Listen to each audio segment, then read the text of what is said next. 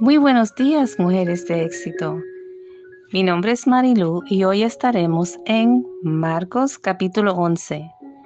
Este capítulo comienza con la entrada de Jesús a Jerusalén. Se titula La entrada triunfal. Pero cuando miras su entrada puedes preguntarte, ¿por qué eligió montarse un burrito? Él podía tener un caballo majestuoso, con una silla de montar gloriosa, como un rey.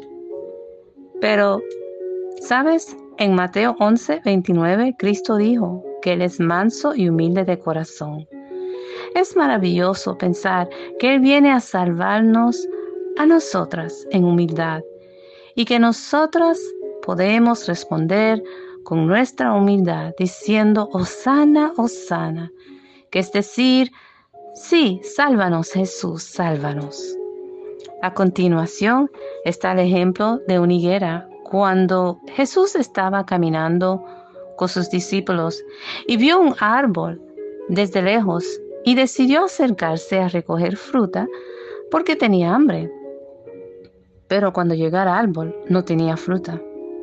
Jesús hizo algo muy sorprendente. Él maldijo al árbol.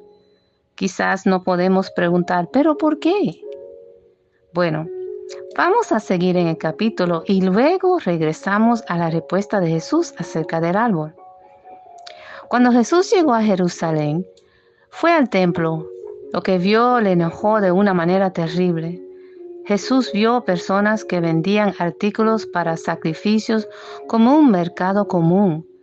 El templo se estaba siendo utilizado para vender artículos con fines de lucro. Esto cambió la actitud de Jesús y volcó las mesas de lo que vendían y le dijo, mi casa será una casa de oración.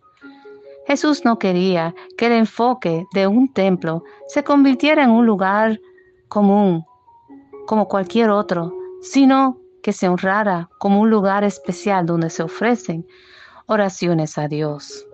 ¿Sabes algo? También es importante que recordemos que ahora nosotras somos templo del Espíritu Santo que mora en nosotras. Entonces, debemos ser personas dedicadas a la oración. Ahora volvamos a la higuera. La dice que Jesús sabía que no era hora de dar fruto, así que tenía una razón por qué maldijo ese árbol. Cuando los discípulos y Jesús iban pasando por el mismo árbol que Jesús maldijo, vieron que el árbol estaba seco. Y cuando le preguntaron a Jesús acerca del árbol, Jesús respondió de una manera muy interesante. Jesús dijo, tengan fe en Dios.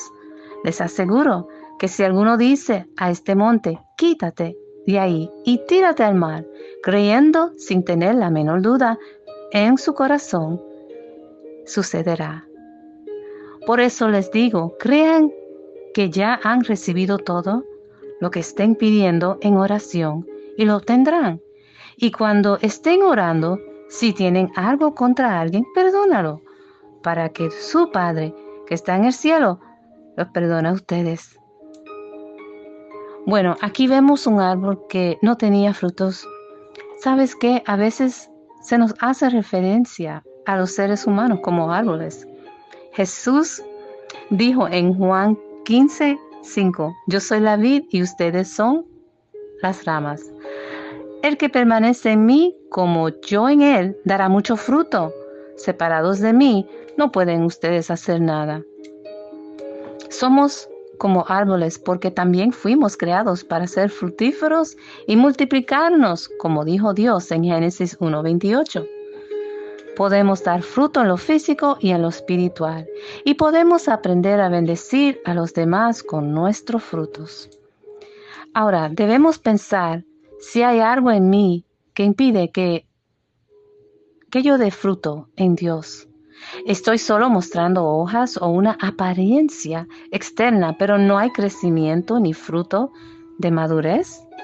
Jesús dice que tratemos a ese obstáculo de la misma manera que la higuera, es decir, eliminar la pereza, remover la indiferencia, alejar de ti el bajo autoestima, la depresión, todo lo que impide dar fruto en Dios. Dile a la montaña, fuera de mí, vete al mar del olvido porque yo soy una nueva criatura en Dios. Amadas, es el deseo de Dios que crezcamos y seamos fructíferas. Dios no quiere que dejes que nada se interponga o que sea obstáculo en tu camino en Dios para vivir una vida completamente abundante y fructífera en Dios. Dile a esa montaña, muévete y será arrojada del mal y disfruta de tu comunión con Dios a plenitud y en abundancia. Y así puedes crecer ese potencial que ya está en ti para dar mucho fruto y también ser una mujer de oraciones poderosas. Dios le bendiga, mujeres de éxito, que tengan un día abundante y fructífero.